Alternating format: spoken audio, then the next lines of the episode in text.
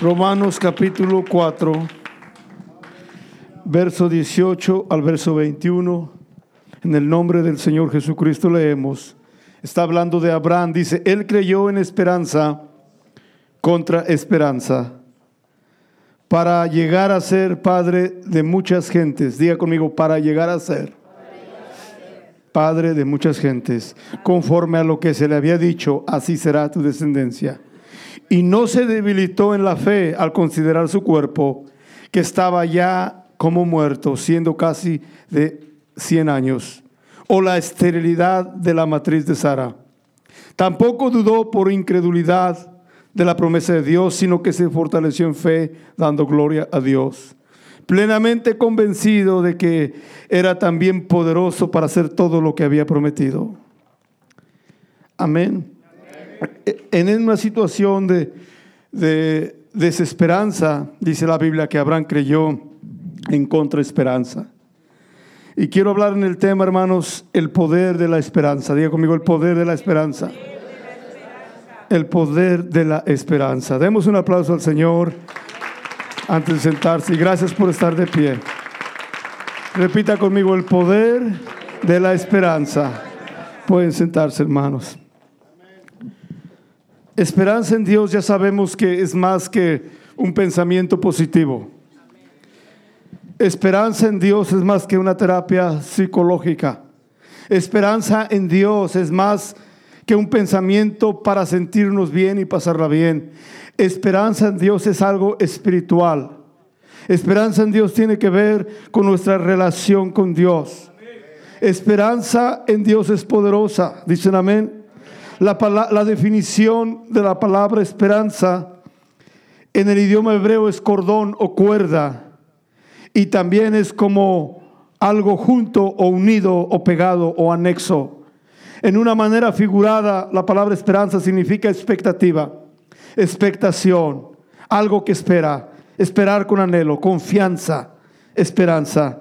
So, la esperanza por las definiciones de la Biblia, la esperanza en el Señor es como la cuerda, como el cordón que nos une con Dios, que nos hace estar conectados con Él y dependiendo de Él.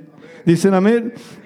En Hebreos 6, en el verso 19, una versión bíblica traduce así, dice, esta esperanza, es decir, el Evangelio, el Señor Jesucristo, es un ancla firme y confiable para el alma. Dicen amén. Y esto nos conduce a través nos conduce a través de la cortina al santuario interior de Dios. Lo que está diciendo, hermanos, que la esperanza en Dios, nuestra esperanza en Él, cuando esperamos en Él, cuando confiamos en Él, realmente esa esperanza, ese sentir de esperanza, eh, en las definiciones es cuerda, pero aquí lo traduce como una ancla algo que mantiene firme a la persona, algo que lo mantiene, que no lo deja que se lo lleve las mareas de la vida. El ancla es lo que sostiene al barco, lo mantiene detenido a la tierra, aún con mareas, aún con situaciones, parece que se va a ir, pero ahí se mantiene en el lugar. Y es lo que está diciendo la esperanza en el Señor Jesucristo, es el ancla del alma, es lo que nos mantiene, por decirlo así, firmes y confiados, que aunque estemos pasando por tribulaciones, estamos amarrados a la esperanza en el Señor. La, la esperanza es el ancla del alma. ¿Cuántos dan gloria a Dios? Nuestra esperanza en Dios no es una idea solamente psicológica. Nuestra esperanza en Dios es nuestra ancla, aquello que nos mantiene conectados a Dios en tiempo de tribulaciones, en tiempo de tempestades. ¿Cuántos dan gloria a Dios por eso? Esperanza es esa ancla del alma. Dicen amén. Y nosotros tenemos esa esperanza en el Señor, esa confianza. ¿Cuántos dicen amén? La esperanza en Dios no es algo de la mente, humanamente hablando, es un poder real y verdadero. ¿Cuántos dicen amén? Esperanza en Dios excede al pensar, a la manera de pensar o, o la capacidad o al intelecto humano. Esperanza en Dios va más allá que el intelecto. Se conecta con la fe. Dicen amén. Esperanza en Dios es algo que la mente natural no la puede comprender. ¿Cuántos me están entendiendo? Esperanza en Dios es algo que el hombre natural, el hombre que no ha sido regenerado por el poder del Espíritu de Dios, que no se ha convertido a Dios, no puede entender este poder que hay en la esperanza. Dicen amén. Esperanza en Dios es algo real y verdadero, que tiene poder para cambiarnos, que tiene poder para transformarnos, que puede cambiarnos a nosotros y nuestras situaciones. ¿Cuántos dan gloria a Dios? En Jeremías 29, el verso 11, la Biblia dice, porque yo sé los pensamientos que tengo acerca de vosotros, dice Jehová. Pensamientos, digan de paz, digan y no de mal para daros el fin que esperáis. Y la versión nueva internacional dice, para darles un futuro y una esperanza. Yo tengo planes, dice el Señor. Tengo pensamientos de bien para ustedes. Dios dice que tiene pensamientos de bien para su pueblo, planes de bienestar, para darnos un futuro, para darnos una esperanza segura. La pregunta es, ¿qué es lo que impide que los pensamientos de Dios no se cumplan en muchos? ¿Qué es lo que impide que esos buenos planes que Dios tiene para el pueblo de Dios, la mayoría a veces los pierde y no los recibe? Dios tiene buenos planes, Dios tiene buenos pensamientos, Él tiene buenas intenciones para cada uno de nosotros, pero ¿qué impide? Que muchos, a veces la mayoría, no reciben esos planes, esas, esos pensamientos que Dios tiene, eso bueno que Dios quiere hacer, a veces algunos no lo están recibiendo. ¿Qué es lo que impide que una persona no reciba lo que Dios tiene planeado para esa persona? Hermanos, necesitamos entender esto. Que Dios, digan conmigo, Dios tiene planes. Diga buenos, diga para mí. Pero para que esos planes, escuche esto, los planes de bien y de esperanza que Dios tiene para nosotros, para que eso se cristalice y se haga realidad en nosotros, nosotros tenemos que tener los mismos pensamientos que Dios tiene. En otras palabras, si Dios ha dicho que quiere y que tiene planes de bien, en nosotros debemos decir, Dios quiere hacerme bien.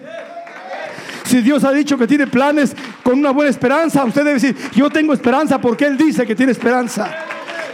Si Dios, usted debe decirse a sí mismo, Dios está diciendo que me va a hacer bien, entonces yo debo creer y debo pensar que me va a hacer bien. Porque lo que estorba para que las personas no reciban el bien que Dios tiene planeado es que ellos no esperan bien. Dios tiene buenos planes, pero hay gente que tiene malos planes. Dios dice, quiero bendecirte y otros dicen, no, todo me va mal. Y esa es la falta de sincronía espiritual, por decirlo así. Que Dios dice, yo tengo buenos planes. Y la gente le va a decir, Señor, yo creo que tú me quieres hacer bien. Yo estoy listo para recibir lo que tú quieres. Y comienzan negativamente y decir, no, Dios no me va a hacer nada. No va a cambiar nada. Esa forma de pensar. Escuche, esa forma de pensar es lo que trunca, lo que estorba, lo que impide que Dios cumpla lo que Él quiere con nosotros. Dios dice, yo tengo planes y el creyente medio desesperanzado dice, nada va a cambiar. Y Dios, si yo tengo planes de bien, dice, no, yo creo que para mí no. Todo me va a salir mal. Y, esa, y eso de falta de, eh, creer, para, para que Dios cumpla sus planes que Él tiene de bien sobre nosotros, debemos nosotros pensar y decir, Señor, yo sé que tú quieres hacerme bien. Yo sé que tú tienes buenos planes. Yo sé, y estar con esa esperanza de que Él tiene buenos planes, buenos pensamientos. Pero cuando una persona no espera, aunque Dios tiene buenos planes, Dios no va a hacer algo bueno en aquel que piensa malo.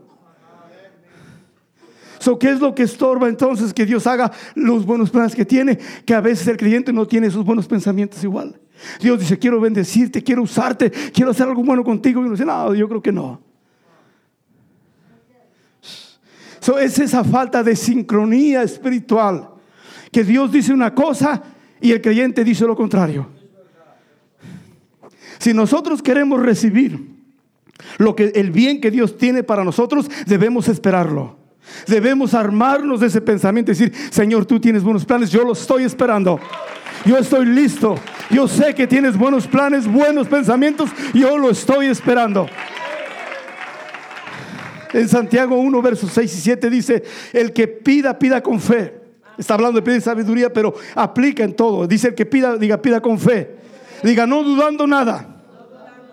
Porque el que duda es semejante a la onda del mar. La onda del mar no tiene, no la puede tener ningún ancla. La onda, la ola del mar va para todos lados.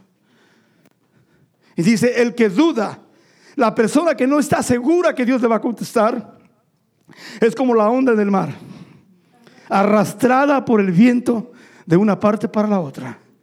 Y dice el verso 7, no piense pues quien tal haga que recibirá cosa alguna del Señor. En otras palabras, si alguien pide y dice, pero no creo que Dios lo haga, téngalo por seguro que Dios no lo va a hacer, aunque él quisiera hacerlo. La persona que dice que Dios no le va a ayudar, no le va a ayudar. La persona que duda que, y piensa que no va a recibir, dice no va a recibir.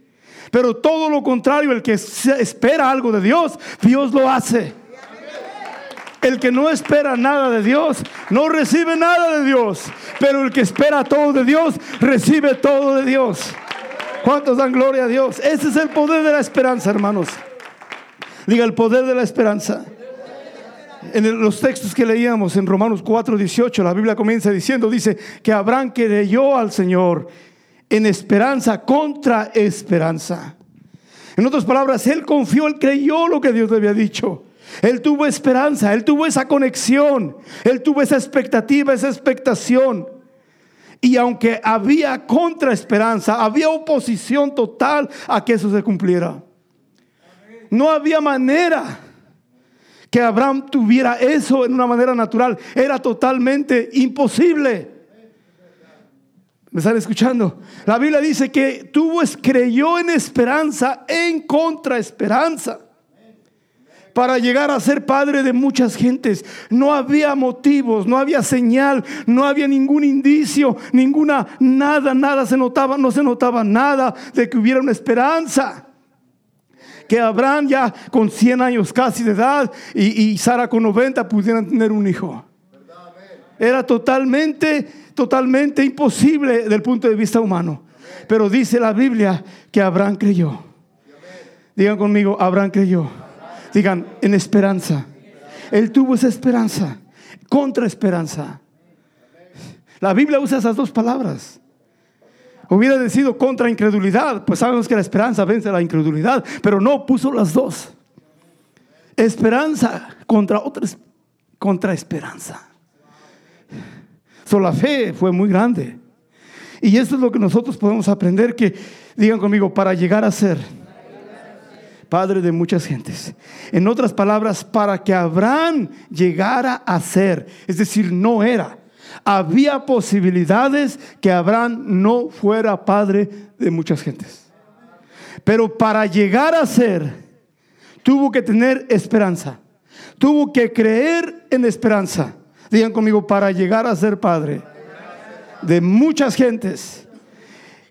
Para que esto sucediera, escúcheme, para que esto se cumpliera, para que esto aconteciera, Abraham tuvo que hacer su parte y fue creer lo que Dios le había dicho. Si Abraham, Sara no hubieran creído, con seguridad no hubieran tenido al baby Isaac. No hubiera existido ese muchacho que después fue el patriarca. No hubiera existido su hijo de la promesa. Si hubieran quedado con Ismael nada más. Santo Dios, que esté fuera de este mundo, si solo Ismael hubiera quedado. Pero ellos creyeron. En otras palabras, lo que se entiende en la Biblia que para que Abraham llegara, digan llegar a ser, tuvo que creer en esperanza. En, en, otras palabras, no está garantizado que iba a ser padre de muchos. No era una garantía. Él tenía que creer y tener esa esperanza que iba a pasar. Dicen amén, hermanos. Si él no hubiera tenido la esperanza que Dios estaba diciendo la verdad y que iba a pasar lo que Dios había dicho, no, hubiera, no se hubiese cumplido. Él no hubiera llegado a ser padre de muchas naciones. Pero él creyó en esperanza. Hermanos, y les voy a decir, para nosotros, la esperanza en Dios es lo único, digan, es lo único que lo lleva a lo milagroso. Repito, la esperanza en Dios es lo único, es eso que te va a llevar a lo milagroso. Sin esperanza en Dios es imposible. Pero con esperanza en el Señor es ese cordón. Piénselo de esa manera. La esperanza en el Señor, la expectativa, el esperar cosas buenas de Dios, ese pensamiento de, algo bueno, esa expectativa, esa esperanza, es como un cordón que te lleva de lo natural hacia lo supernatural. Es aquello que te lleva de, lo, de lo normal, del problema, a los milagros. ¿Cuántos dicen amén? La esperanza en Dios es lo único que te lleva al mundo donde hay milagros. Alguien puede vivir toda la vida sin recibir nada de lo que quiere, si no tiene esperanza. La esperanza es ese cordón, hermanos, que nos lleva de lo natural a lo sobrenatural, de lo imposible a lo posible. La esperanza es ese cordón que nos saca de este mundo natural y nos lleva al, al, mundo de milagros. Nadie que no tiene esperanza recibe milagros, pero el que cree, para el que cree, todo es posible. So, el primer punto en este día es que la esperanza en el Señor es lo que nos lleva a lo milagroso. Eso pasó con Abraham y Sara. ¿Dicen amén? Para que Abraham y Sara llegaran a recibir ese milagro y ser padres de multitudes cuando no tenían ni un solo hijo. Tuvo que entrar este, en acción este cordón de la esperanza, esta conexión de la esperanza. Y cuando ellos se conectaron con Dios, tuvieron esperanza en contra esperanza. Sucedió eso. Amén. Si usted quiere cosas milagrosas, Cosas que usted sabe que no se pueden arreglar naturalmente. Todos enfrentamos en la vida situaciones que naturalmente a veces no tienen solución. Parece que nada va a pasar. Es el momento que usted se conecte por medio de la esperanza y espere y confíe que Dios va a hacer algo que usted no lo puede hacer. ¿Cuántos dan gloria a Dios? Es la esperanza la que nos lleva a lo sobrenatural. Es la esperanza, el cordón que nos conecta hacia lo milagroso. ¿Cuántos dan gloria a Dios? Y luego dice, eh, el verso 19 dice, y no se debilitó en la fe. Es decir, Abraham no perdió la esperanza al considerar su cuerpo que estaba ya como muerto, siendo de casi 100 años, o la esterilidad de Sara, de la matriz de Sara. Hermanos, una otra cosa importante. Lo primero es la esperanza, es lo que nos lleva a lo sobrenatural. Si no hay esperanza, no hay nada sobrenatural. Y a nadie le recomiendo que viva en lo natural porque es cruel las cosas, son duras. Hay que vivir sobrenaturalmente. Por fe es posible. Solo por la esperanza. Pero también la esperanza, digan la esperanza, puede cambiar su situación. Amén. Cuando Abraham tuvo esperanza, ¿sabe qué pasó? Dice la Biblia que él, a pesar de que él tuvo esperanza y no se debilitó, no perdió la esperanza, aunque él consideraba su cuerpo casi muerto. Amén. Casi de 100 años. Él ya no podía procrear. Él ya no podía engendrar hijos a esa edad. Él dice, ya estoy casi, en otras palabras, ya mero me voy a morir. Ya estoy casi 100 años. Y para acabar la situación más difícil, su esposa, 90, casi 90 años, y estéril. Así dice la Biblia, el verso 19. Pero sabe que la esperanza cambió su situación. De su cuerpo casi muerto a su cuerpo vivo. De la, de la matriz estéril a una matriz fértil. La situación literalmente cambió por la esperanza que ellos tenían. ¿Cuántos dan gloria a Dios?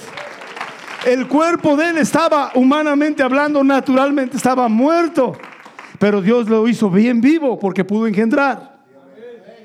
Y esta matriz de Sara que estaba estéril, Dios la hizo fértil. De no tener ni un solo hijo, llegaron a ser padres de naciones. Su situación cambió cuando tuvieron esperanza.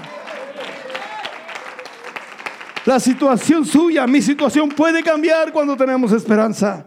Hay cosas que Dios quiere hacer, cosas buenas, pero van a suceder cuando tenemos esperanza, cuando lo esperamos. Hay cosas buenas que Dios tiene que no van a suceder cuando no tenemos esperanza. Por eso es el poder de la esperanza. Diga el poder de la esperanza. Porque la esperanza nos lleva a lo milagroso. La esperanza cambia nuestra situación literalmente. Abraham un cuerpo casi muerto. Y Dios le dio mucha vida. Sara, su matriz, totalmente estéril. Y Dios la hizo fértil. Lo que quiere decir, hermanos, que la esperanza puede cambiar nuestra situación. De no tener un solo hijo, llegar a ser padres de multitudes. ¿Cuántos dan gloria a Dios? Ese es el poder de la esperanza. Por eso voy a eh, lo que leíamos hace un momento en Jeremías 29:11. Dios tiene planes de bien. Dios tiene pensamientos buenos. Pero ¿sabe que necesitamos nosotros? Pensar igual. Yo sé que Dios me quiere hacer bien. Yo sé que Dios tiene planes buenos. A veces Dios nos envía planes buenos en envolturas no tan buenas. Y, cuando nosotros no, tenemos esperanza, vemos la envoltura y decimos, mm, esto no vale nada y está grande lo que Dios tiene. A veces Dios nos, em, nos da llamados, nos da dones, nos capacita para ser usados por Dios por medio de tribulaciones, de situaciones, aún de enfermedades. Son envolturas para trabajar en nuestro carácter, en nuestra vida, para mejorarnos como personas, para depender más de Dios, para tratar bien a los demás, para bajarnos lo arrogante que a veces somos, para hacernos sentir que dependemos uno de los otros. Dios nos tiene que procesar y decimos, ay, ¿y por qué me está pasando? Porque Dios quiere bendecirlo, pero usted no puede verlo porque no tiene esperanza. A veces Dios tiene que, quebrarnos. A veces Dios tiene que formarnos como el alfarero, como habló Ricky el alfarero, tiene que quebrarlos y formarlo de nuevo. Y cuando lo quiebra duele.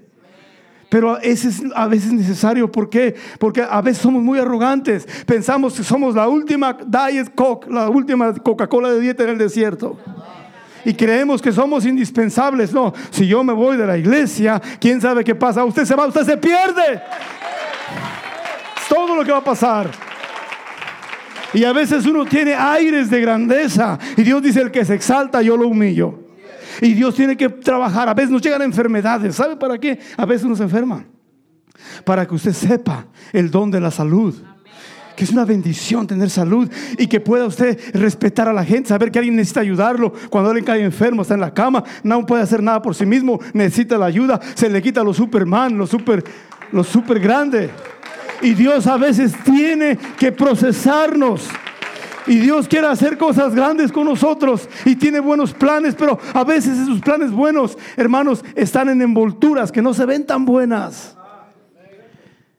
Y como nosotros no tenemos esperanza, si la envoltura nos atrae, pensamos que no. Pero Dios tiene buenos planes. ¿Sabe qué es lo que necesitamos hacer? Pensar como Dios piensa. Señor, tú tienes buenos planes. Entonces lo que, voy, lo que voy a pensar es, no importa lo que estoy pasando, yo sé que me estás haciendo bien. Pero enfermo, me estás haciendo bien. Romanos 8:28 dice que los que aman a Dios, digan, digan conmigo y sabemos que a los que aman a Dios, todas las cosas, algunas, todas las cosas, les ayudan a bien. ¿Cuántos dicen amén? Y sabemos, y sabemos, así dice la escritura, el pasaje Romanos 8:28, ahí que si lo pasan está bien, pero así dice la Biblia. Y sabemos que a los que aman a Dios digan todas las cosas, las tribulaciones, las enfermedades, las pérdidas, las ganancias, los triunfos y las derrotas. Todas las cosas, digan todas las cosas, nos ayudan a bien. Digan, ya lo sé. No lo sabía. Sabemos ahora. ¿Cuántos dicen amén? Entonces nosotros podemos poner ese texto de Romanos 8:28 en Jeremías 29:11 y decir, yo sé que tienes buenos planes, Señor. No sé lo que está pasando, pero yo sé que detrás estás cocinando algo bueno para mí. No sé lo que está pasando, pero hay algo bueno, Señor. Dios quiere que tengamos esa manera de pensar. Tú tienes buenos planes, sí, pero tuve un accidente, tú tienes buenos planes, pero tuve una pérdida, tú tienes buenos planes, pero las cosas salen al revés, tú tienes buenos planes, Señor. Esa es la esperanza, ese es el poder de la esperanza.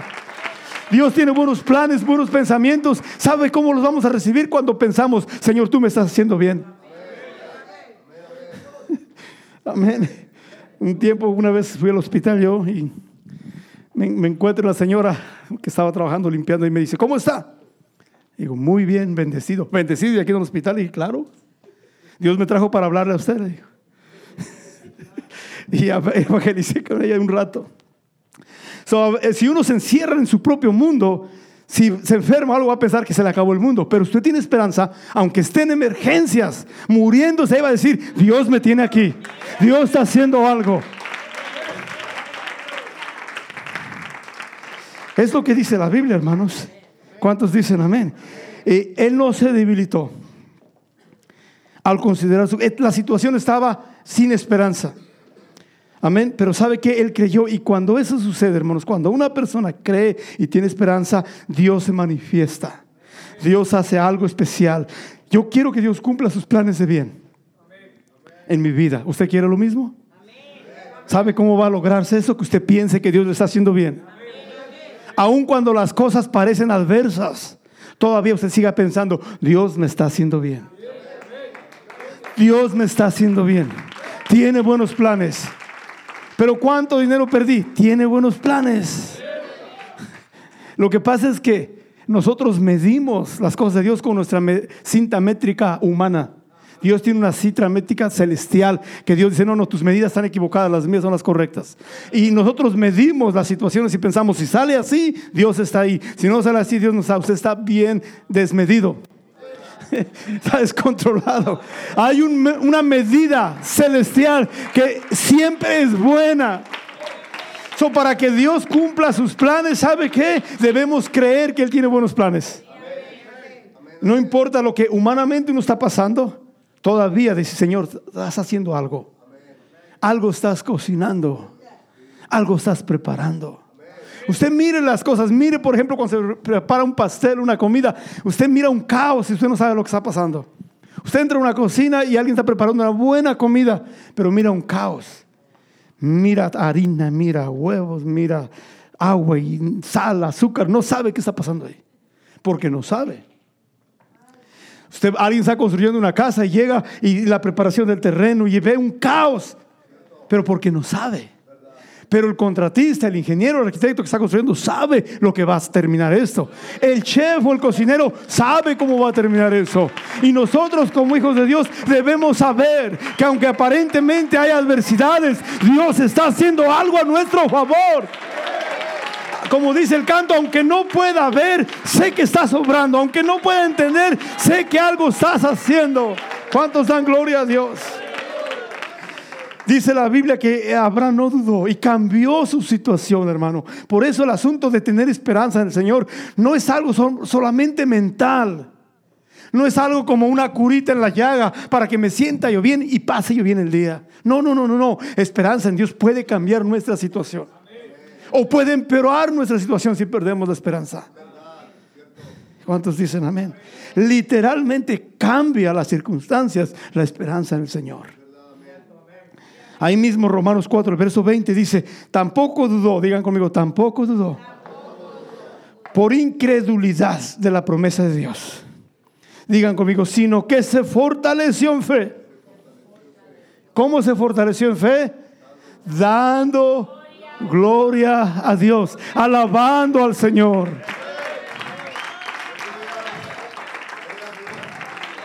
Hermanos, cuando tenemos esperanza en Dios, ¿sabe cuál es el resultado? Decía hermano César en la clase de escuela dominical, decía, produce gozo, produce alegría. Eh, Proverbios 10, 28, ¿no? Si lo transmiten ahí, dice que la esperanza del justo es alegría. Abraham se fortaleció. Amén. Abraham creyó. ¿Y sabe cómo estaba fortaleciendo? Dando gloria a Dios. La esperanza de los justos es mala cara esa amargura. ¿Cuál es ¿Cómo es la esperanza de los justos? Es alegría, es gozo. Aleluya. ¿Cuántos dicen? Demos un aplauso al Señor. Si están creyendo, hermanos, eh, Abraham creyó y el resultado fue que él comenzó a dar gloria a Dios. Yo creo que a Abraham no le daba pena enfrente de la congregación porque él era un líder espiritual. Yo creo que se ponía a danzar, a hacer remolineando y no se preocupaba de eso. No estaba muy sofisticado. Yo creo que él remolineaba también como David, porque él es el padre de David. ¿Cuántos dan gloria a Dios? Él daba gloria a Dios. Abraham, pero estás viejito, casi 100 años, casi muerto. Tu esposa casi 90 y estéril. Yo doy gloria a Dios. Pero no hay esperanza. Yo doy gloria a Dios. Yo alabo al Señor. Y esa es la manera, hermanos, de fortalecer la fe y la esperanza. Es alabando, dando gloria a Dios. ¿Cuántos dicen amén? Hermanos, porque nosotros cuando tenemos esperanza, realmente Dios es la, la fuente de la esperanza. Cuando una persona está conectada con Dios, tiene esperanza. Cuando alguien está desesperanzado, está desconectado. Miren lo que dice Romanos capítulo 15, verso 13. Digan, y el Dios de esperanza Repitan conmigo, el Dios de esperanza. Otras versiones bíblicas dice Dios que es la fuente de esperanza. El Dios de esperanza os llene de todo gozo y paz. Cuando tenemos esperanza, hay gozo, hay paz. Por eso el cristiano, aunque esté en problemas, cuando está conectado con Dios, no corre a la botella, no corre a la droga, no se quiere suicidar, no quiere pelear con todo el mundo. Está esperando en el Señor.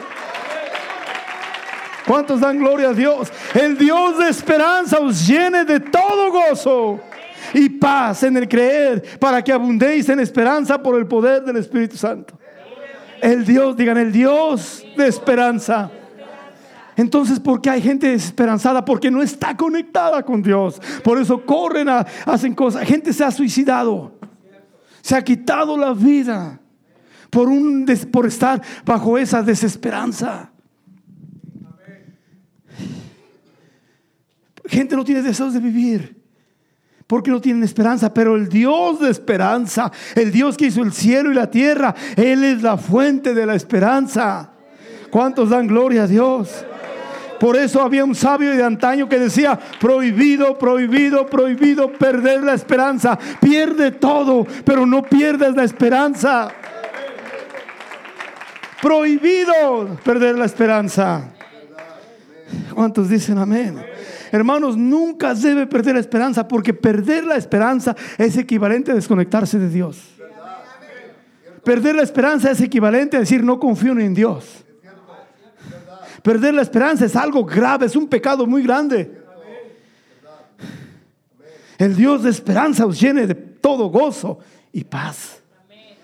Ahora entiende por qué cuando alguien está conectado con Dios, tiene esperanza en Dios, espera que Dios haga algo, hay gozo aunque esté enfermo tal vez, aunque tenga adversidades, no importa, hay gozo y paz que produce el Dios de esperanza. Que se pierda todo, pero no pierda la esperanza. ¿Cuántos dicen amén? Que se pierda todo, pero no pierda la esperanza, porque Dios puede levantarnos de las mismas cenizas y volvernos a dar vida si tenemos esperanza. No importa qué tan bajo ha caído, no importa que ha perdido todo, Dios puede levantarlo de las cenizas cuando ya no quedó nada y darle vida una vez más. El Señor le dijo al profeta Ezequiel, mira esos huesos. Israel dice, ya no hay esperanza. Habla al pueblo y dile, profetiza, hijo de hombre, esos huesos vivirán. Solo tú, Señor, lo sabes. Por la palabra, dice, empezó a hablar el profeta, a profetizar, a profetizar. Y los huesos se hicieron un ejército enorme. ¿Cuántos dan gloria a Dios? Por eso podemos perder todo, pero nunca perdamos la esperanza. Piense que aún de las mismas cenizas Dios puede hacernos otra vez. Alguien crea esto y alabe al Señor.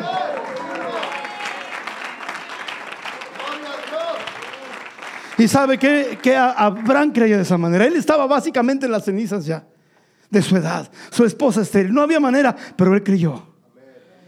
Amén. Él estaba plenamente convencido, dice el verso 21, que Dios podía hacerlo.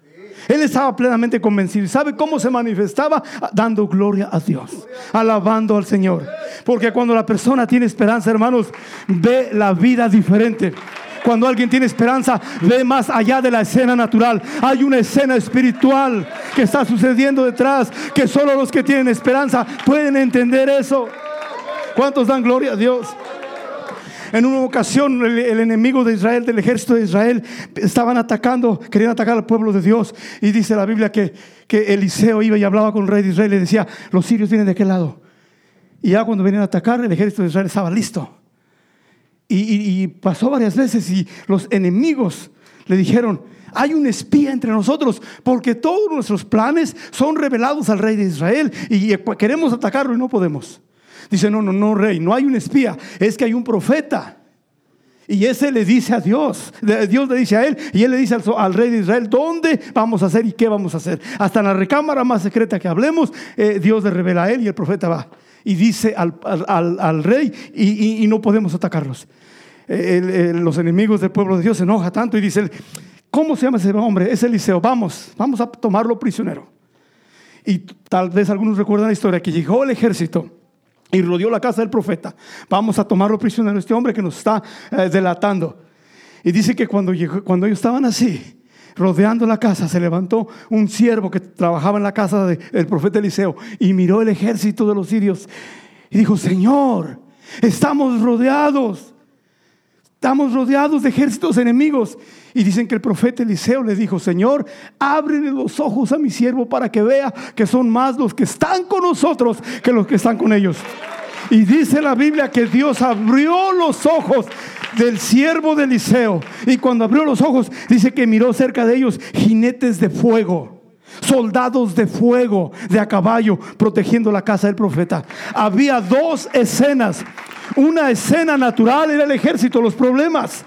Y había otra escena espiritual que no la podía ver el siervo, solo el profeta la veía y miraba soldados de fuego, hombres de fuego protegiéndolo, ángeles cubriendo la casa del profeta. Y el que tiene esperanza, hermanos, está conectado con Dios, puede ver más allá de la escena natural. El problema que va a matar a las personas y, los hunde en la desesperación es que solo miran la escena física, lo que está pasando. Los soldados enemigos no pueden ver que son más los que están con nosotros que los que están en contra de nosotros. La esperanza nos hace ver la escena espiritual. Cuando tenemos esperanza, nosotros no miramos lo físico. La Biblia dice, porque nosotros no miramos lo que se ve. Nosotros miramos lo que no se ve. Lo que se ve es pasajero, lo que no se ve es eterno. Por eso, cuando tenemos esperanza, queridos hermanos, ¿sabe qué? Miramos más allá de las circunstancias. ¿Cuántos dan gloria a Dios por eso? Y dice la Biblia que Abraham estaba plenamente convencido que poderoso es Dios que lo había prometido. Hermanos, solamente por la esperanza podemos convencernos de que el Señor lo va a hacer y nos puede levantar de lo más bajo. Usted puede mirar su situación en cenizas, en caos, parece que ya no hay nada. Eso es humanamente. Pero hay una escena espiritual que se llama planes de Dios, que toma esperanza en la persona para verlos. Y cuando usted tiene su esperanza en el Señor, usted va a mirar más allá que la situación que esté pasando en este momento, humanamente hablando. Y el Dios de esperanza, el Dios que hizo el cielo y la tierra, como dijo el Señor Jesucristo en Mateo 19, 26, para Dios no hay nada imposible. Podemos ver más allá de las circunstancias, pero solamente el que tiene esperanza, el que espera que Dios le haga bien, puede ver más allá. El que piensa que se acabó todo y que no tiene esperanza, eh, ahí se acabó todo. Pero usted tiene esperanza, usted va a tener esa capacidad que da el Espíritu de Dios, que usted va a poder ver más allá de lo que está pasando en este momento. Esto que está pasando es temporal. Una gripa sí, un dolor de muela también. ¿Sabe que cuando la iglesia comenzó en el primer siglo, los opositores, los enemigos de la fe, era el ejército romano cruel que mataba a los cristianos, los torturaba, los hacía pedazos, hacía cosas horribles con ellos. Era la persecución. Los crucificaba, les quitaba sus propiedades. Hoy en día, ¿sabe qué es lo que está matando a los cristianos? La diversión, el juego, pérdida de tiempo, jugando Nintendo todo el día. Esos son los matadores de cristianos hoy. Y cositas y por eso cositas pequeñas se quiebra la gente.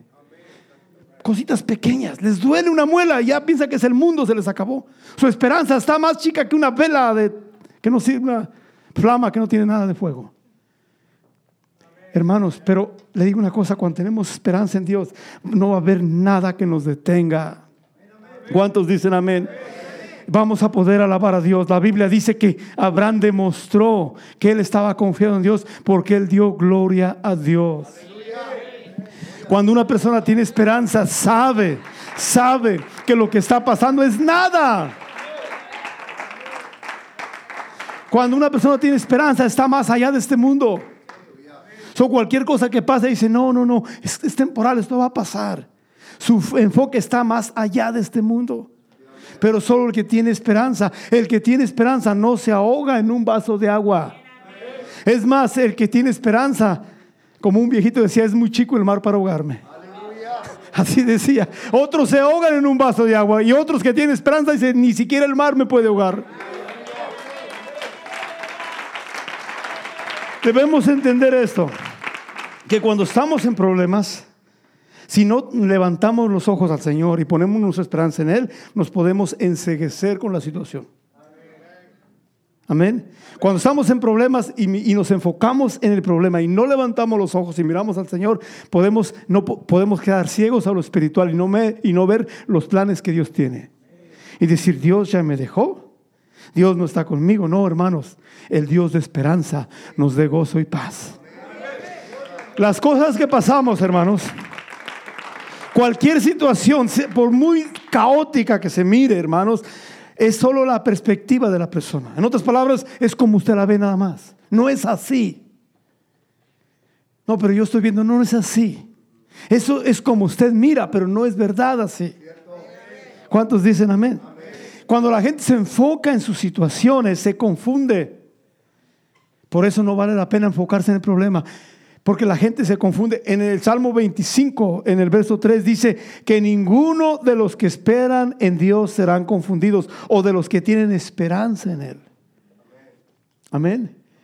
dice esa versión, quien pone en ti su esperanza jamás será avergonzado. La otra versión dice que no serán confundidos.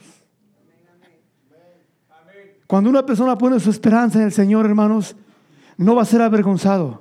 Dios lo va a sacar adelante. Cuando una persona pone su esperanza en el Señor, no se va a confundir, no va a pensar que es el fin del mundo, no se va a ahogar en un vaso de agua. ¿Cuántos dicen amén, hermanos? La mayoría de veces, hermanos, que está uno pasando en situaciones difíciles, es porque Dios está haciendo algo grande. Pero en el momento a veces no lo vemos, necesita esperanza. ¿Cuántos dicen amén? Cada vez que Dios va a levantar a alguien y a usarlo, lo tiene que preparar. Lo pasa por tribulaciones, lo pasa por tentaciones, lo pasa por situaciones que no son fáciles, pero toma la esperanza mantenerse ahí. Ningún, ninguna persona en la Biblia que fue usado por Dios solamente nació y ya estuvo. Fue procesado. Mismo el Señor Jesucristo para cumplir con la voluntad de Dios, lo que él tenía que hacer humanamente hablando, él fue procesado. Todos los héroes de la Biblia, todos, fueron procesados. Cuando nosotros tenemos la esperanza en el Señor, sabemos que lo que estamos pasando es solo una envoltura de algo grande que Dios tiene. ¿Cuántos dicen amén? Cuando tenemos esperanza, hermanos, sabemos que lo que estamos pasando es, una, es solamente algo temporal. La esperanza nos da poder ¿Cuántos dan gloria a Dios? Y la esperanza se demuestra, digan, dando gloria a Dios. Wow.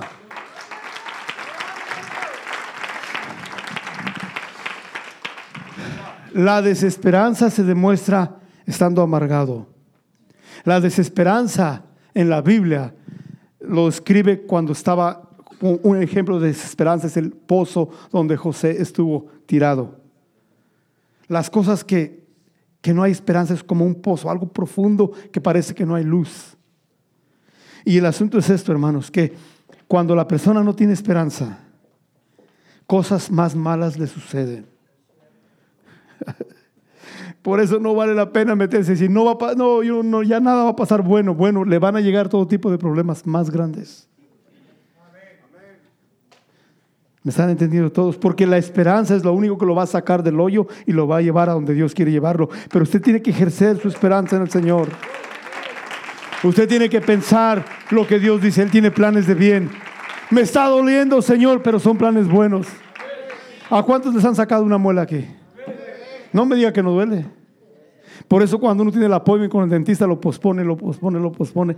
No puedo hoy, la próxima semana y así seré yo un año y no va porque le duele. Pero no porque le duele es algo malo, sí. Aunque le duele, pero es algo bueno. Entonces, ¿por qué no le damos el crédito a Dios? Que aunque nos duela, Dios está haciendo algo bueno. ¿Por qué queremos que no nos duelan las situaciones cuando Él está sacándonos una muela de problemas que tenemos ahí? ¿Cuántos dan gloria a Dios? Hermanos, hay que alabar al Señor, hay que darle gloria a Dios, no importa lo que esté pasando. Por eso el salmista decía, bendeciré al Señor cuando todo está bien. En todo tiempo dice, ¿verdad? Salmo 34, verso 1. Bendeciré al Señor, digan, en todo tiempo. Su, alabanza estará. Yo pensaba que mi queja estará de continuo en mi boca. Mi complaint. Ay, Señor. ¿Qué dice, ¿Qué dice la Biblia? Dice así el Salmo 34, verso 1, dice, bendeciré al Señor, digan, en todo tiempo. Su alabanza estará de continuo en mi boca. Hermanos, cuando hay esperanza uno alaba al Señor. Yo sé que es difícil cuando uno está en problemas, pero eso no le quita que alabemos a Dios. Aunque esté enfermo, aunque no esté enfermo, aunque tenga problemas, no tenga problemas, hay que alabar a Dios. Porque ese es el ejemplo que nos da. Amén. Ahí está el escrito, amén. En el Salmo 27, verso, los últimos dos versos, dice así: Hubiera yo desmayado si no creyese, si no tuviera fe, esperanza, que veré la bondad de Jehová en la tierra de los vivientes.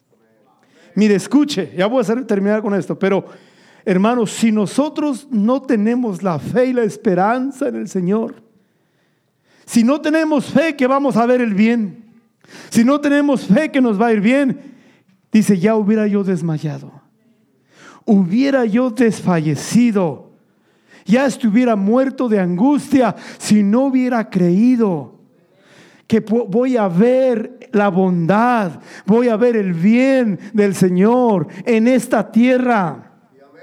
Hermanos, nosotros estamos seguros que Dios nos va a hacer bien.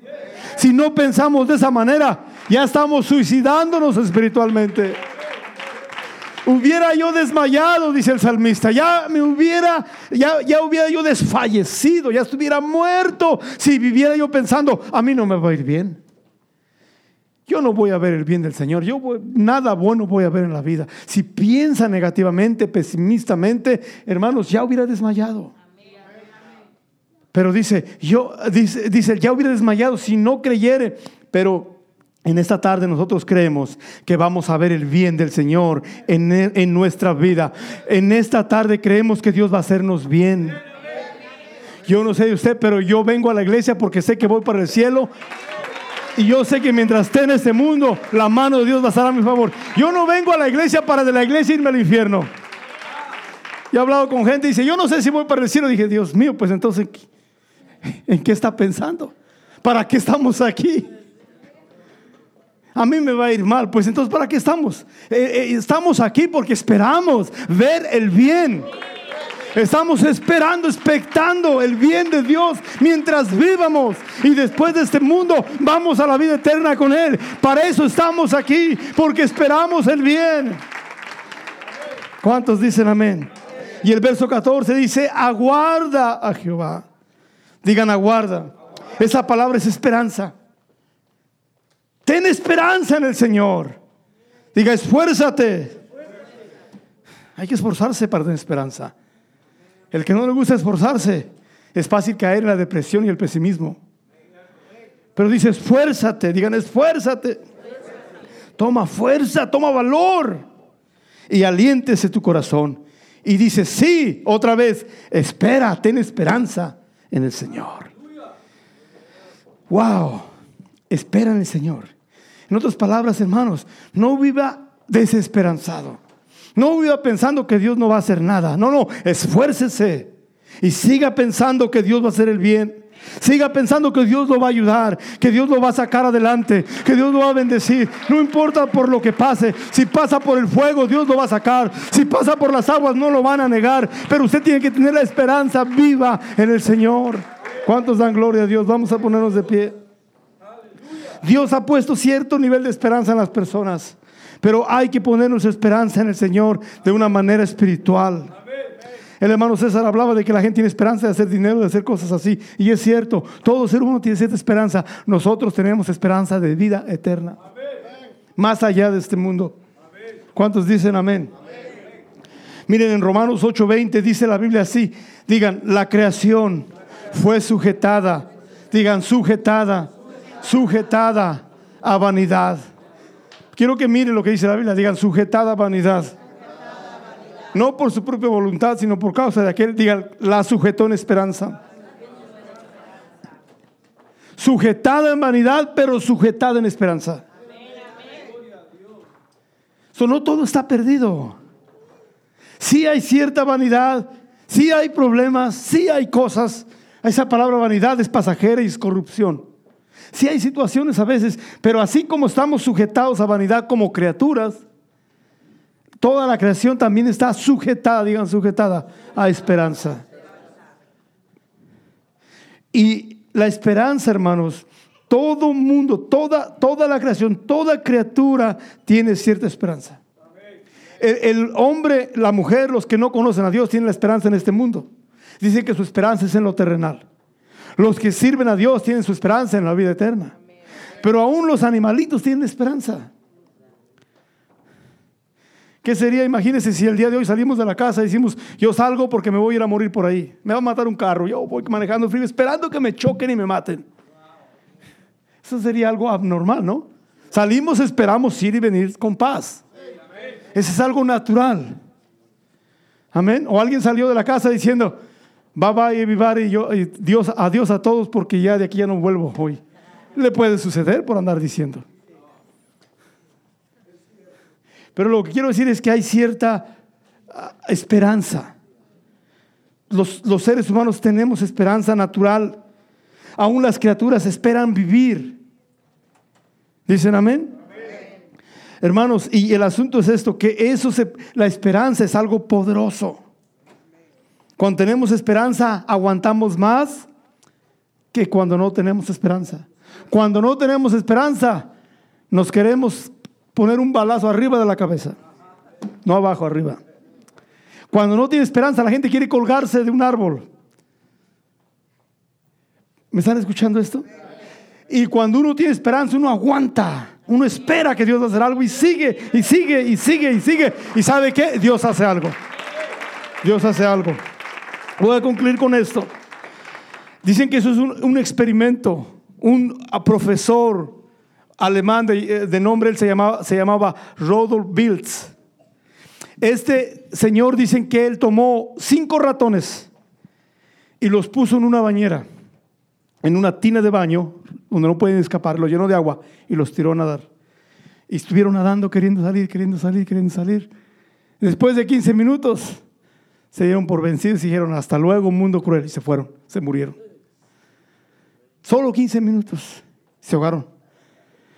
Después agarró otros cinco hermanitos de ellos, de la misma especie, y los tiró al agua. Y los puso, y ahí están nadando los ratas. Ya que estaban 14, 15 minutos, ya estaban a punto de morirse, les ponía una madera y los sacaba. Tomaban fuerzas. Los volvía a tirar, después duraron 20 minutos. Los sacó, los guardó, los puso en su casita, les dio su comida, al otro día los tiró. Dicen que duraron horas y horas y horas y no se morían. Y concluyeron que la razón por que murieron los primeros fue porque se sintieron desesperados. Los segundos ratones pudieron vivir porque ya que se iban a morir los sacaban. Entonces, oh, no me voy a morir. Y ya estaban otra vez muriendo y los sacaban otra vez. Y se dieron cuenta que había esperanza. Que aunque ya parece que se acababa todo, dice, ah, vienen y me sacan. Entonces, entonces duraron, duraron. Los primeros 15, los primeros ratones en 15 minutos, este es un experimento que hicieron. En 15 minutos murieron. Los otros duraron horas. Tienen la misma capacidad. Son hermanos, pueden hacerlo igual.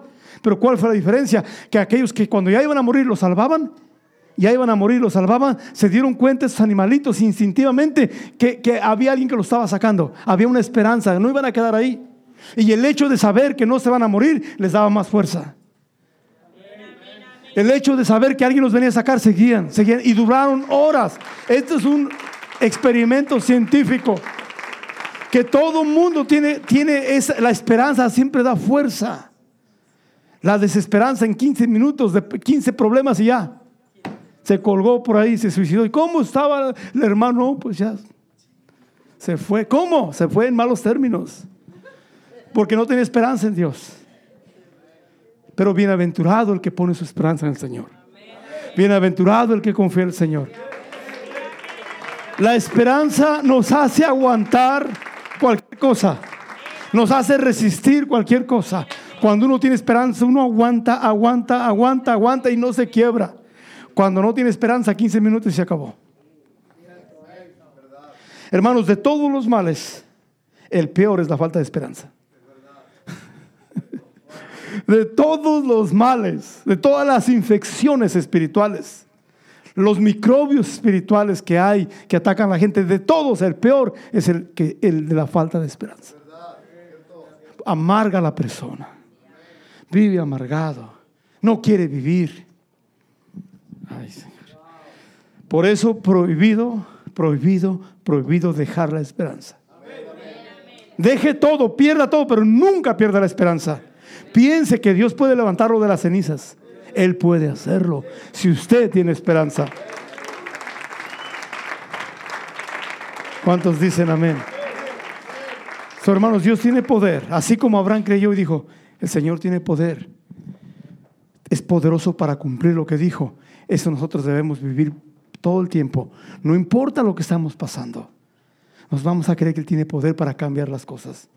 Y si no las cambia, ¿sabe por qué? Porque eso es lo que necesitamos pasar.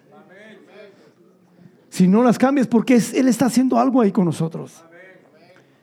Por eso puede perder todo. Y Dios está bien, pierde todo, pero no pierde la esperanza en el Señor. La esperanza en el Señor, eso hace que usted salga de este mundo y esté en lo milagroso. La esperanza en el Señor cambia su situación problemática a una situación buena. La esperanza en el Señor lo hace ver la vida diferente. La esperanza en el Señor lo hace danzar y bailar para Dios. Wow. Digan conmigo el poder de la esperanza. Alguien quiere ejercer, fortalecer su esperanza, pase aquí enfrente y vamos a alabar a Dios por un momento antes de ir a la casa.